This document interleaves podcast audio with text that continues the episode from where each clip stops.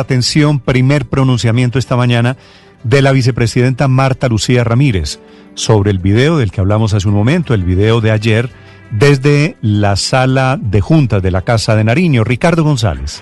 Hola Néstor, buenos días. Pues sí, había guardado silencio la vicepresidenta Marta Lucía Ramírez sobre este episodio, el episodio del video de esta vieja en referencia a Aida Bella, el video grabado al presidente Iván Duque.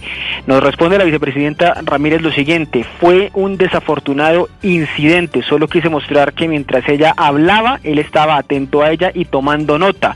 No oí el comentario que ella hizo, Néstor. Esto es muy importante, este, este punto de, eh, que no escuchó el comentario que ella el presidente había hecho justamente por esas ideas que estaban circulando de que de pronto la vicepresidenta así hubiera escuchado lo que el presidente había dicho, pues había decidido eh, publicar ese video en eh, sus redes sociales. Dice la vicepresidenta que el país tiene cosas mucho más importantes y agrega que el término que utilizó el presidente eh, Duque no fue ni una grosería ni nada por el estilo. Sobre la pregunta, Néstor, que nos estábamos haciendo, que estaba planteando incluso ahorita José Carlos, de alguien de redes para la vicepresidenta, pues nos responde ella que ella grabó el video y lo envió a su oficina para que lo subiera la persona de redes. Así que según esto, según esto último que nos dice, sí habría pasado por otro filtro que de todas maneras subió el video como estaba. Ah, pero esa respuesta, Ricardo, es peor aún. Tiene que cambiarlo entonces.